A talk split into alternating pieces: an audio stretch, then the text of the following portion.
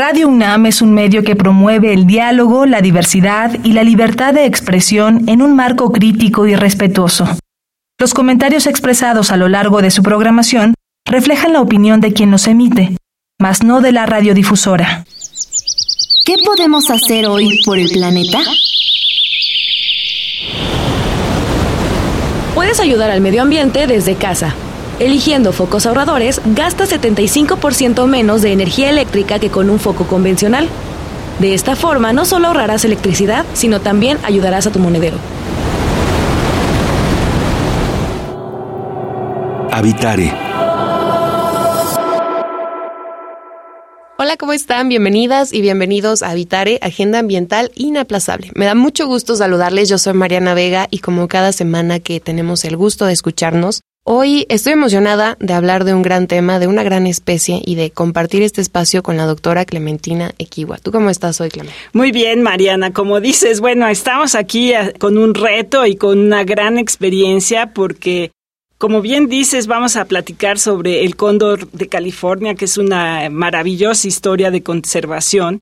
Y pues nos acompaña Catalina Porras, que es una persona de estas que debemos admirar porque está en el campo, ahorita está en San Pedro Mártir, en el Parque Nacional de San Pedro Mártir, allá en el campo haciendo trabajo. Y ella ha trabajado en la conservación de cóndores desde 2002 y actualmente trabaja para el programa de las Naciones Unidas para el Desarrollo precisamente para proteger esta especie. Bienvenida Katy hasta allá por San Pedro Mártir. Muchas gracias, agradezco la invitación y es un gusto estar con todos y todas ustedes. Muchas gracias por acompañarnos en este programa donde hablaremos y conoceremos más al cóndor de California porque como bien dices Clemen es una historia de conservación que tenemos que conocer. Quédense, esto es Habitare, Agenda Ambiental Inaplazable. ¡Empezamos! El Instituto de Ecología de la UNAM y Radio UNAM presentan. Toma segundos destruir lo que ha crecido en años. Toma horas devastar lo que se ha formado en siglos. Tomar acciones para rescatar nuestro ambiente solo requiere un cambio de conciencia. Habitare. Agenda Ambiental Inaplazable. Ciencia, acciones y reacciones para rescatar nuestro planeta. Nuestra, casa. Gusto que continúen con nosotras en este Habitare donde al inicio les mencionamos que el tema será conocer más al cóndor de California, una historia de conservación. Y Clemen, justo en la parte de la historia de conservación me pongo a pensar que ya hemos hablado aquí en Habitare de la importancia que tienen muchas especies con las cuales convivimos poco o mucho.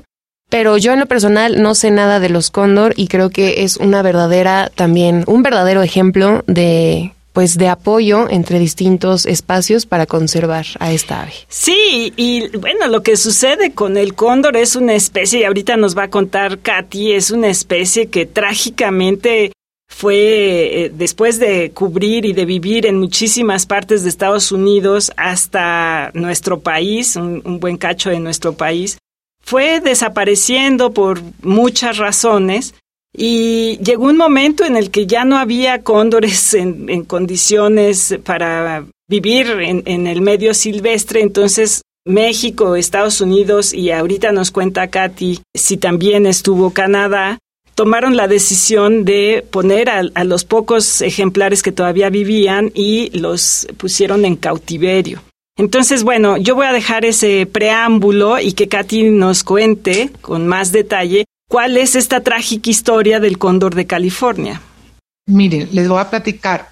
Los datos que se tienen son a partir más o menos de los años 1800, cuando la colonización del lado este hacia el oeste vino a traer como consecuencia el declive de la población. La colonización del ser humano trajo consigo, estaban subsidiados los colonos con armas y municiones. Estas contienen plomo y esta es una de las, vaya, la causa número uno detectada hasta ahorita como causa de muerte de los cóndores. Entonces, eh, lo que se sabe del rango es lo ya nada más quedaban en la costa oeste del Pacífico. Entonces, Acá en, San Pedro Mártir, en esta sierra, bueno, son aves que habitan y anidan en acantilados, se ocupan de sierra. Y sí bajaban a las costas a alimentarse y ocasionalmente más en Estados Unidos, a, alimentarse de mamíferos marinos, eh, animales varados, ballenas, lobos marinos, etcétera. Pero con la cacería de los colonos, de los bisontes y, muchos animales, entonces ya sea para su alimentación y para o también para este, vender las pieles, etcétera. Bueno, pues esta vino a contaminar o sea, lo que viene siendo los animales que fallecían contaminados con municiones de plomo. Al alimentarse los buitres de estos animales, se intoxicaban con este metal pesado, que igual afecta al ser humano de la misma forma. Pero eso es lo que se conocía, vaya, lo que se fue estudiando. Entonces, cuando ya solamente quedaban 22 cóndores, allá en California, porque aquí se dice que se extirparon allá por los años 40, entonces, aunque cuando nosotros llegamos aquí, estuvimos platicando y nos fuimos presentando con gente local y con rancheros y así. Y hemos conocido gente que los conoció cuando eran niños. Sabemos todavía que en los setentas, al menos a mediados de los setentas, aún quedaba un cóndor. Y esto es bastante interesante porque en Estados Unidos no tienen registro de esto. Aunque yo encontré en un rancho, tenían unos libros ahí y yo me puse a claro, solicité permiso para poder ver qué, libros tenían ahí y me topé con la sorpresa de un boletín de fauna. Estamos hablando de mediados de los 70. Entonces sí vinieron a hacer un censo apoyados con gente de Estados Unidos y se albergaron aquí en el, el Observatorio Astronómico Nacional y tuvieron tres avistamientos de un cóndor adulto. Obviamente no estaban marcados ni mucho menos para poder distinguir uno de otro y entonces se piensa que era el mismo individuo. Estamos hablando de mediados de los 70, pero la gente que los conoció, estamos hablando de que hablan de los años 40, 60, todavía en los 60, pero no está documentado tristemente, más que ese en ese boletín de fauna. Wow, y ahora que hablas justo de esta caracterización para saber diferenciarles, háblanos un poco acerca del cóndor de California. ¿Cuáles son sus características? Y porque tan solo me puse a ver un poco antes de iniciar este programa, que tan solo la longitud de sus alas de punta a punta llega a ser hasta de tres metros, entonces son gigantescos. Háblanos un poquito más acerca de cómo son. Así es. Es una ave, pues se consideraba la ave terrestre en Norteamérica la más grande. Sí, porque sí llega, pues es igual que nosotros. Los seres humanos sabemos los más bajitos, los más altos, los más delgados, los más robustos. Y lo mismo sucede con las aves. Tal vez muy difíciles de apreciar ah, y más a grandes distancias, pero sí, en promedio más o menos son unos tres metros. Ha habido uno que se midió de tres metros, once centímetros por ahí, y este, hay otros de dos metros setenta centímetros. Y luego el peso puede ser desde siete kilos, por ejemplo, los más pequeños, por ser, o, hembras más chiquitas, pero hay hembras de nueve hasta diez kilos y machos de once kilos. Pero en promedio sí vamos a hablar de unos nueve kilos. Y es un ave que si la ves parada, pues puede ser pues, cerca del metro más o menos. Este, estiran su cuello y la cabeza, están tanto el cuello como la cabeza están desprovistos de, plumas, precisamente como algo este, evolutivo, ya que como meten la cabeza en los cadáveres, entonces de esa manera se mantienen más limpios, es más fácil mantenerse limpios. Claro, es una especie. De hecho, quiero mencionar que son muy limpios. Cuando tienen agua disponible, les encanta bañarse. Y no es un ave que apeste, es un ave que si tú la agarras no huele. Qué increíble. Y cuéntanos un poquito en qué han consistido estos esfuerzos de conservación para que nuestra audiencia se dé una idea de pues lo que ha implicado, porque yo creo que este es un esfuerzo monumental, honestamente. Así es. Definitivamente ha sido todo un reto porque los cóndores que inicialmente empezamos a liberar, en primera se liberan generalmente siendo juveniles. Los últimos que liberamos inclusive fueron unos subadultos, unos juveniles y otros subadultos. Pero en general, todos los que recibíamos de Estados Unidos, los que se importaban del zoológico de Los Ángeles y de San Diego, venían siendo juveniles, que en estados silvestres, muy interesante, hemos estado observando que aún a los dos años siguen pidiéndole alimento a los papás. No. Estamos hablando de una ave que ya alcanza la madurez sexual más o menos a los Puede ser desde los cuatro años y medio, pero estamos hablando de un adolescente o, o una adolescente. Y eh, generalmente se considera adulto cerca de los ocho años, cuando ya la coloración de su cabeza y cuello es completamente rosácea y naranjita y así. Pero es importante rescatar esta ave porque es un ave, es como carroñera que es, como buitre que es, tiene un servicio ecosistémico de ecosistema, o sea, eh, proporciona un servicio de regulación, de control de enfermedades, también de soporte porque ayuda en el ciclo de nutrientes y también un servicio cultural, ya que estamos hablando de que las culturas de las tribus nativas de aquí tienen una relación espiritual con esta ave. Y también, también se puede agregar lo recreativo a aquellos que son observadores de aves.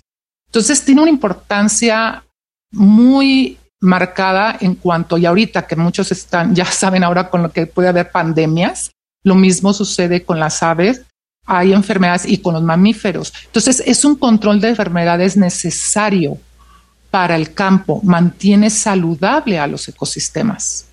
Claro, y además por la importancia que tiene esta ave y que está en un territorio compartido a final del día, me gustaría que nos hables un poco de cómo se da esta cooperación, como decía Clemen al inicio, entre Estados Unidos, México y también si le entró, por ejemplo, Canadá, para poder preservarlo, justo porque a lo mejor su simbolismo puede ser diferente en cada territorio, pero a todos les queda claro que es importante por este servicio ecosistémico y por su simbología.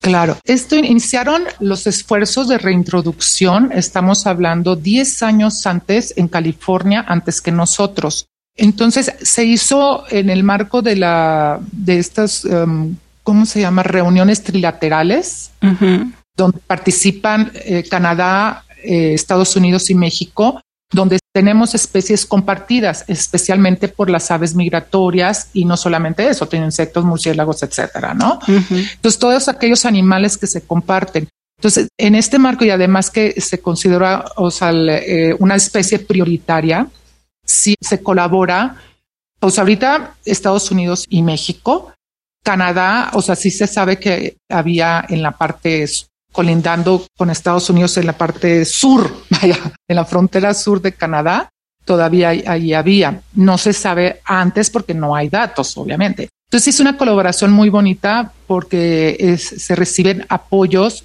tanto no nada más financieros, sino compartimos anualmente, todos los que trabajamos con la especie, compartimos nuestras experiencias, nuestras anécdotas y nos apoyamos de manera muy bonita, la verdad. Es una colaboración hermosa.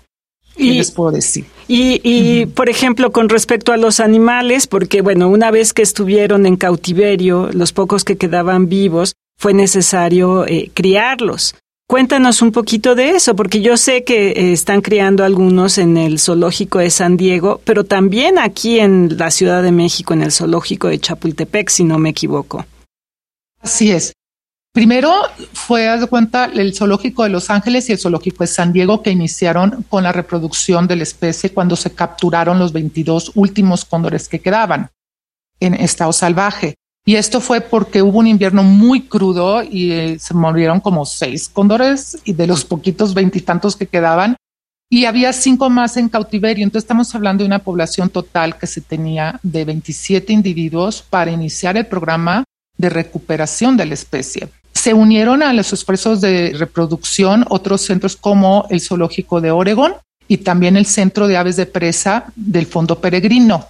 Finalmente se unió en el 2014 cuando recibieron las dos hembras, porque primero en el 2007 el zoológico Chapultepec recibió pero solamente dos machos y fue hasta el 2014 que recibieron dos hembras y se unió también al programa de reproducción, lo que ha sido de enorme ayuda porque cuando se ha cerrado, se cerró la frontera con los Estados Unidos por brotes de enfermedades aviares, entonces por cuestión sanidad animal, Chapultepec fue quien nos mandó cóndores.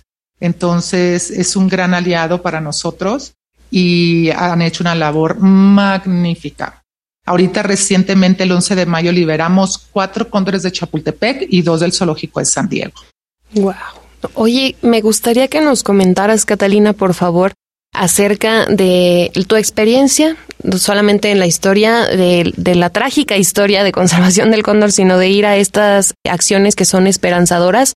Porque me llama mucho la atención lo que cuentas, por ejemplo, del zoológico. Creo que socialmente hemos visto estos lugares como es que maltratan animales, es que no los dejan estar en sus hábitats naturales y demás, pero no se habla tanto de este esfuerzo que logran consumar de preservar a las especies y de sobre todo tenerlas bajo las mejores condiciones posibles. Es así, mira, hay muchas personas con buenas intenciones o tal vez se les hace muy drástico el tener animales encerrados y créeme que todos los centros de reproducción se esfuerzan muchísimo para tener los animales en las mejores condiciones. Inclusive cuentan con gente que se especializa en conducta animal para que estén en buenas condiciones. Eh, uno, como ser humano, me da risa porque lo vemos desde nuestra perspectiva humana, no de animales. Entonces, pues muchas veces nuestra concepción o nuestro criterio se ve muy limitado. y no es en mal plan, yo lo sé, pero tiene eh, mucha gente que aprender o tal vez cambiar esa percepción porque tal vez es muy negativa en, algunos casos y no lo es. Los zoológicos se esfuerzan muchísimo porque participan en programas de conservación para salvar a las especies. Y en algunas especies se perdió ya su hábitat. Y no las vas a sacrificar, claro. ya no es su hábitat. Claro. Y no las puedes regresar. Sí, claro. Además, mientras se trata de rescatar y de rehabilitar esos hábitats perdidos. Claro. Y para tener esta perspectiva, ¿no? De lo que implica regresar a un ave como el cóndor a su hábitat original, cuéntanos qué es esta experiencia, porque sé que ahora vuelan no sé cuántos cóndores allá en San Pedro Mártir y me han dicho que es una de las experiencias más bellas verlos volar por ahí disfrutando del paisaje, ¿no? Tenemos un hábitat hermoso aquí en Baja California. La verdad que está, yo pienso, en mejores condiciones porque vamos a empezar a ubicarnos en que la población en Baja California es cerca de cuatro millones de personas. Nada más el estado de California, de nuestros vecinos al norte, son cerca de 40 millones de personas. Entonces, es una enorme diferencia, lo que ayuda muchísimo a la población que nosotros liberamos. Hay tasa de mortalidad, por supuesto, igual que nosotros en cualquier ciudad, en cualquier pueblo, habemos, o sea, cualquier ser vivo, o sea, tiende a morir, ya sea por enfermedades o por en el caso de los animales por depredación. Afortunadamente, lo que afecta aquí es más causas naturales que antropogénicas. A diferencia en Estados Unidos, donde, o sea, si se estudia a toda la población que se ha liberado y de las que nacen, pues prácticamente el 50% es a causa de muerte por intoxicación por plomo. O sea, sí por causas antropogénicas. En Estados Unidos. en Estados Unidos. Aquí sí hemos tenido bajas por intoxicación por plomo, pero son muy bajas. O sea, la tasa de mortalidad aquí es bajísima gracias a la calidad del hábitat. Eso ayuda muchísimo. Yo estoy muy orgullosa de nuestros chiquitos. Para mí son como si fuesen mis hijitos. Además, eh, conozco la personalidad de la mayoría de todos. Me encantan, me encantan porque aprendemos mucho. Bueno, yo en lo particular aprendido y me maravilla la conducta de estas aves. Hay mucho que aprender de ellas, como lo de la empatía, la solidaridad, que lo he dicho en, varias ocasiones, cosas que muchas veces colaboración y, y, por ejemplo, ahorita los chiquitos que acabamos de liberar, es impresionante cómo de los últimos cóndores que habíamos liberado de Chapultepec hace años anteriores, pues no vas a creer, y así como otros, hicieron acto de presencia en el sitio de liberación como para animarlos y para ayudarlos. Es una cosa maravillosa, me encantan, me encantan. Claro, y ahorita que, hablas... Dime, dime, dime. Que ahorita que hablas justo de la personalidad que pueden tener cada una y cada uno de ellos, Me gustaría que nos compartas un poquito justo para crear más empatía. Digo, a final de cuentas has dedicado muchísimos años a esta conservación, a esta reinserción para que sea exitosa y creo que quién mejor que tú para que compartas el por qué es apasionante también estar en esta lucha de seguirle con las acciones que logran que pueda desarrollar su vida el cóndor de California. Claro que sí. una de las cosas, por ejemplo, de los cóndores que nosotros recibimos de los centros de reproducción, tenemos la oportunidad que, o sea, tienen que eh, pasar una etapa de adaptación, de aclimatación y de cuarentena, en el caso especialmente de los que recibimos de Estados Unidos. Igual se hacen exámenes de salud para los, tanto de Chapultepec como los que vienen de Estados Unidos, para antes de ser liberados, que estén libres de enfermedades. Ya con esto, en esta etapa de, en estos meses, nosotros los observamos desde un escondite. Ellos no nos pueden ver, nosotros a ellos sí. Y es bien interesante porque empezamos a ver su comportamiento y así conocemos la personalidad de cada uno de los que vamos a liberar. Hay el antisocial, está el gandaya, está el juguetón, está el pelionero, está el antipático, está el increíble. o sea, te da una risa de cuando los ves convivir, interactuar. A mí me encanta.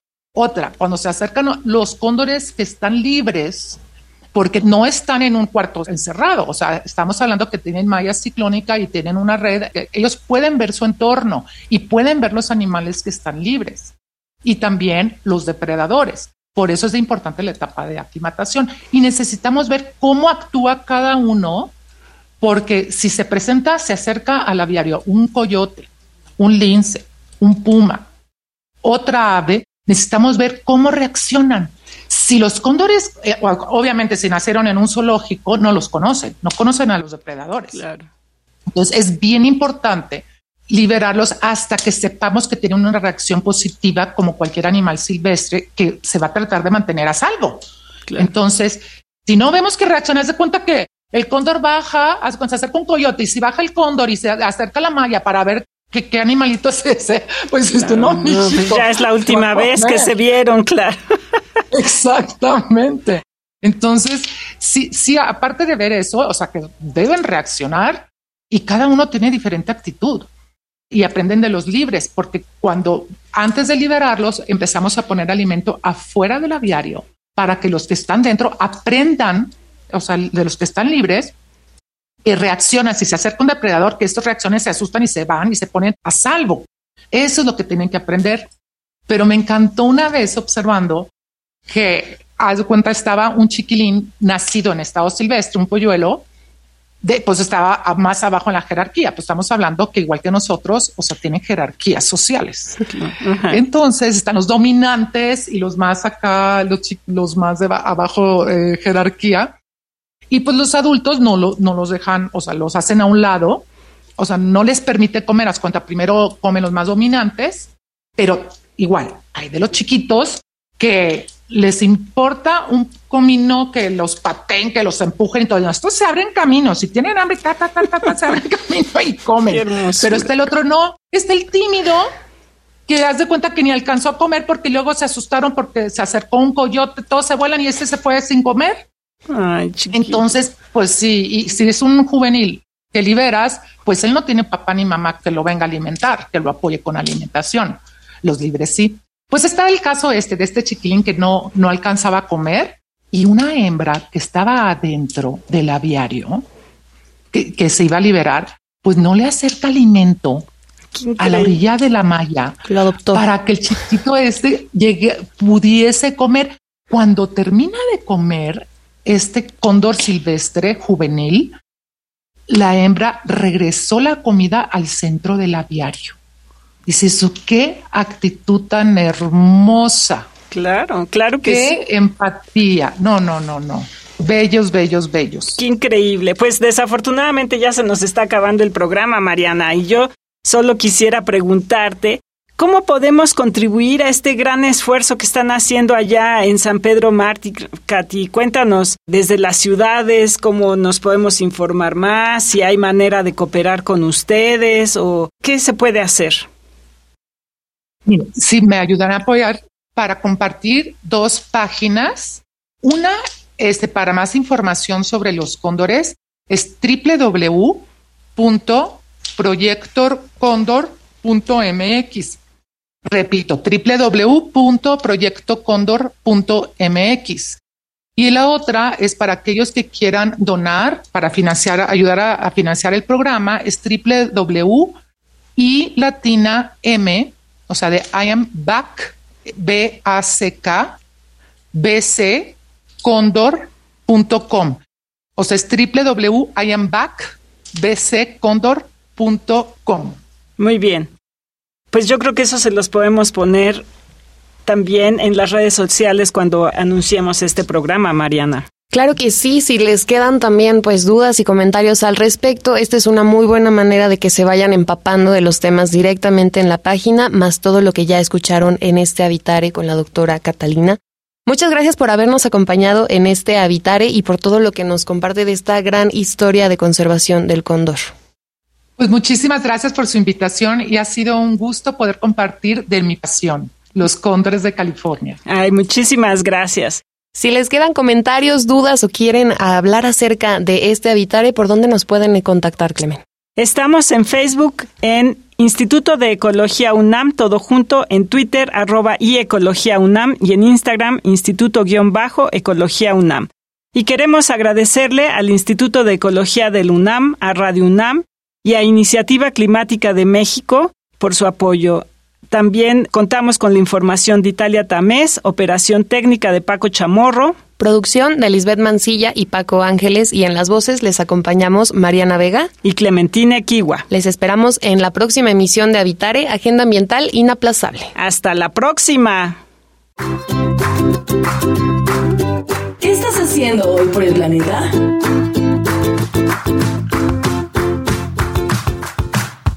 Una de las principales actividades que realizo para cuidar el medio ambiente es el separar la basura. En mi casa cuento con cuatro botes de basura, dos para separar la basura orgánica de inorgánica y otros dos para reciclaje. En uno colocamos botellas de PET y en el otro cajas de cartón o papel. Esto lo hacemos para principalmente reducir la emisión de gases de efecto invernadero y asimismo también evitar el calentamiento global y por otro lado evitar la contaminación en el aire, suelo y agua.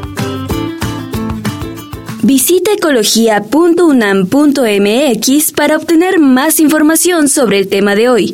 Y si quieres escuchar todas nuestras emisiones, entra a radiopodcast.unam.mx.